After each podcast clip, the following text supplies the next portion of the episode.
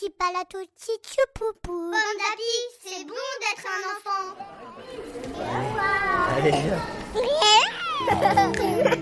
Bonjour, bienvenue dans la pause parent. Sophie Marinopoulos est psychologue et psychanalyste.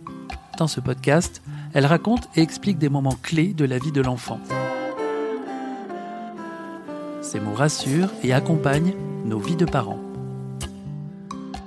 Aujourd'hui, comment le langage vient aux enfants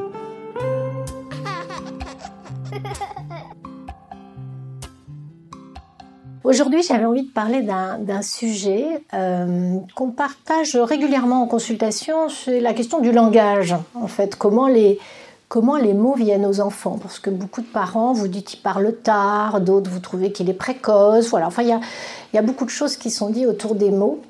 Et pour parler du langage, j'ai choisi de commencer par vous raconter l'histoire d'un roi, Frédéric, qui était au XIIIe siècle, un roi romain, et qui se posait beaucoup de questions aussi sur le langage. Il se demandait comment les mots arrivaient au bébé et surtout quelle langue originelle parlait un enfant. Donc euh, il a décidé de demander à des nourrices de s'occuper d'une quinzaine d'enfants et de ne jamais leur parler pour pouvoir voir quel est le premier mot que l'enfant va prononcer. Eh bien, l'histoire raconte que tous les enfants n'ont pas survécu à ce régime bien particulier de soins qui était privé de ce qui est absolument fondamental, ce qui nous structure, ce qui nous rend vivants, à savoir le langage, à savoir se parler, à savoir rentrer dans le monde des mots. Et les bébés sont dans le monde des mots bien avant de naître. D'abord, on les parle, nous les pensons et nous les parlons, nous les imaginons, nous nous imaginons parents, vous vous êtes imaginé parents avant d'être parents. Et puis euh, pendant la vie intra-utérine, le bébé entend les mots. Hein, très rapidement, autour du cinquième mois de grossesse, son système auditif euh, est en marche et il entend les voix euh, de sa chambre utérine, il entend les voix extérieures et puis il entend la voix de sa mère il l'entend, euh, alors c'est très particulier parce que la voix de sa mère, il l'entend du dehors et du dedans.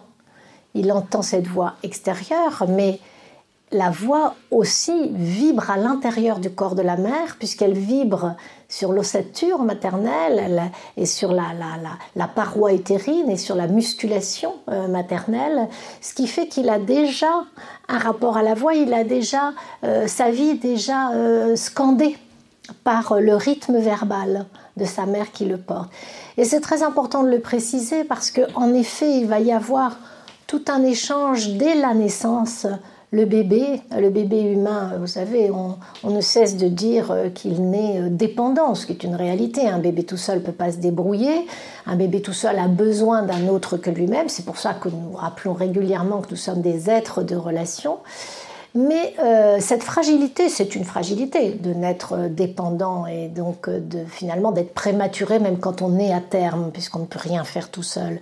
Eh bien, c'est compensé par une grande force qui est une appétence relationnelle. C'est-à-dire que le petit humain, il a une appétence à entrer en relation et à être en interaction sociale. C'est-à-dire qu'il a une appétence à rencontrer, à communiquer. Parler avec le corps. Et alors, il ne communique pas avec les mots. Le bébé va être d'abord dans ce qu'on appelle les proto-conversations, pour dire ces premières conversations tellement fondamentales qui vont être euh, un corps à corps, une gestuelle, c'est-à-dire ce sont des dialogues, on parle même de dialogue tonique, de dialogue gestuel, c'est-à-dire que avant de parler avec les mots, en fait, on parle avec son corps. Et, d'ailleurs, même le parent, quand il s'adresse à son enfant, le corps est en mouvement. Le corps se penche, le corps utilise une modulation de la voix. La voix est un corps. Hein, euh, à part entière. D'ailleurs, les bébés sont des liseurs de voix. Quand ils arrivent au monde, ils vont suivre la voix, ils regardent la voix. Hein, c'est leur manière à eux de communiquer, d'entrer en relation. Donc, les mots apparaîtront ensuite. C'est-à-dire qu'il y a tout en fait un répertoire avec euh, le parent, il y a toute une, signature prosodique qui va permettre l'ouverture vers les mots. Donc le bébé va rentrer dans, une mini-culture familiale au départ euh, qui va l'amener à commencer à prononcer. Et en fait, il va commencer à formuler des sons, mais toujours accompagnés d'un mouvement corporel. Le corps parle. Et d'ailleurs, chaque progrès des enfants, si vous les regardez quand ils commencent à se redresser, quand ils commencent à saisir un objet, s'accompagne d'un son. Ils vont en dire quelque chose. Donc, le fait de dire et de parler arrive bien avant d'avoir la capacité à porter les mots, c'est-à-dire l'édifice du langage, le, précurseur du langage, c'est la motivation sociale, c'est l'appétence relationnelle. Le bébé regarde la voix. C'est très important d'avoir ça en tête parce que parler, je, voudrais vraiment qu'on tombe d'accord là-dessus, parler ce n'est pas avoir un nombre de mots, hein. ça ne veut rien dire. Parler, c'est être capable de relier les mots à partir d'une expérience corporelle qui s'est dit et qui va en effet se mettre en mots, qui va se prononcer.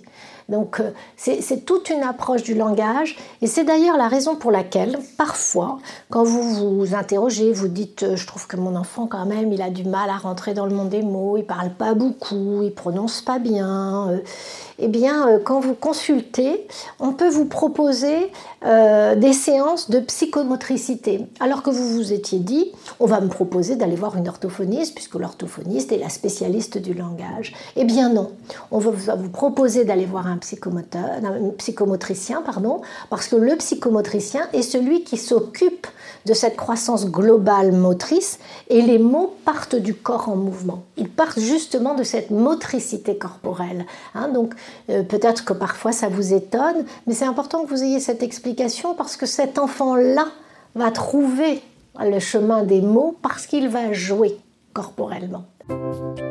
Quand on n'a pas les mots, on tape.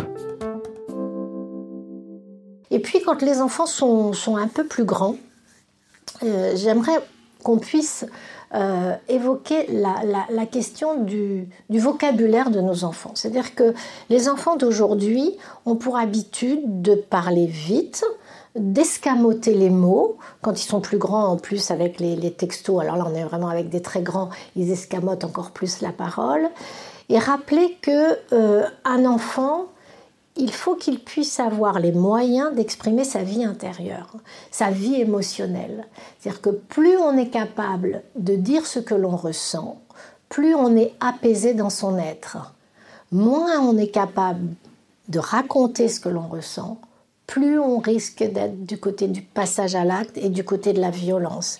Quand on n'a pas les mots, on tape. On peut prendre des exemples très simples que vous connaissez absolument par cœur les parents.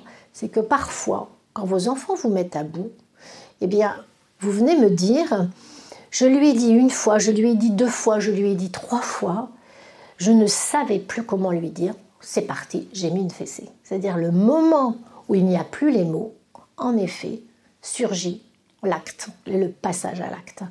Donc tout ça pour dire que quand nos enfants sont grands, quand vos enfants grandissent, eh bien il y a une attention à avoir à leur capacité à s'exprimer et à pouvoir dire ce qu'ils ressentent. C'est pas une question de morale et de bonne éducation, c'est véritablement une question de santé, de permettre à son enfant de savoir exprimer ce qu'il ressent. Donc la question du langage, vous voyez, elle démarre d'abord par un corps en mouvement, un corps en appétence, un corps qui est motivé pour rentrer en relation. C'est un corps social. Le bébé est déjà dans l'interaction sociale dès qu'il arrive au monde.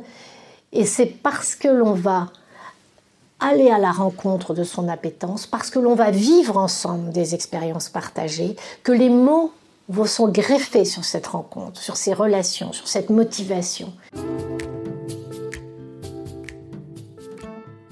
Et puis ensuite, il faut entretenir la qualité, la capacité de l'enfant à parler. Il ne faut pas lâcher sur cette question-là. Et je le redis, ce n'est pas une question morale, c'est vraiment une question de santé, de santé relationnelle, de pouvoir se dire. C'est une force, c'est donner à son enfant une force, une force intérieure qui lui permettra de vivre de manière apaisée avec les autres.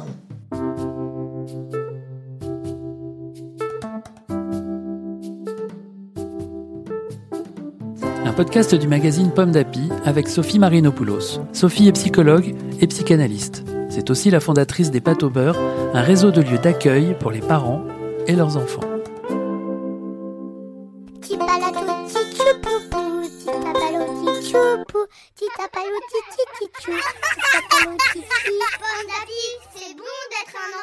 Un podcast Bayard Jeunesse.